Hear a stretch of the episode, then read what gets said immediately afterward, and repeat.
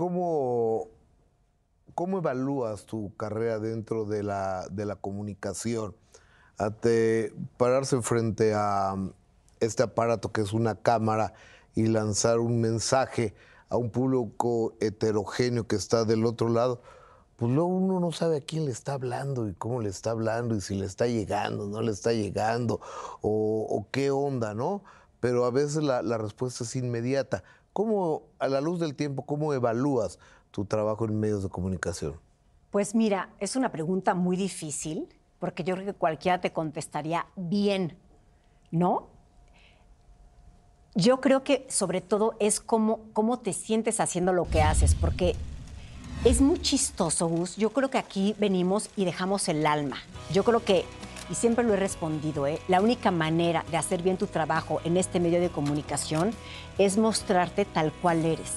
Y yo creo que es lo que yo hago todos los días. Yo no temo a contestar lo que me preguntes, porque también si no te quiero contestar, te digo, Gus, perdón, pero eso no te lo voy a decir, te lo digo al aire sin ningún Claro. problema.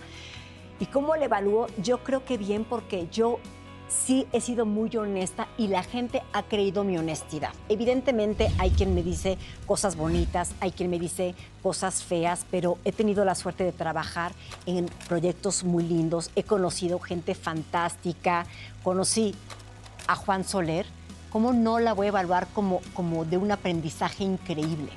Ha sido de mucho, mucho aprendizaje, la verdad. Pero ¿qué crees? Me falta muchísimo por recorrer. ¿Nomás una vez estás enamorado trabajando?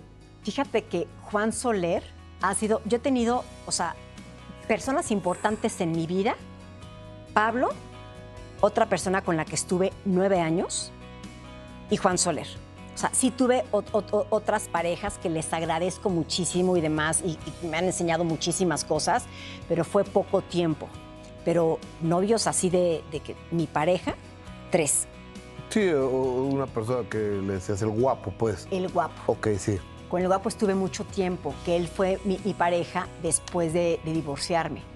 Muchos años, muchos años y fue, y fue difícil porque finalmente con el guapo, después de, haber estado tan triste con el divorcio y demás, finalmente volví a encontrar una familia, porque sus hijos los adoro, los amo, siempre digo son mis hijos, ¿no? Hicimos familia, hicimos chorcha.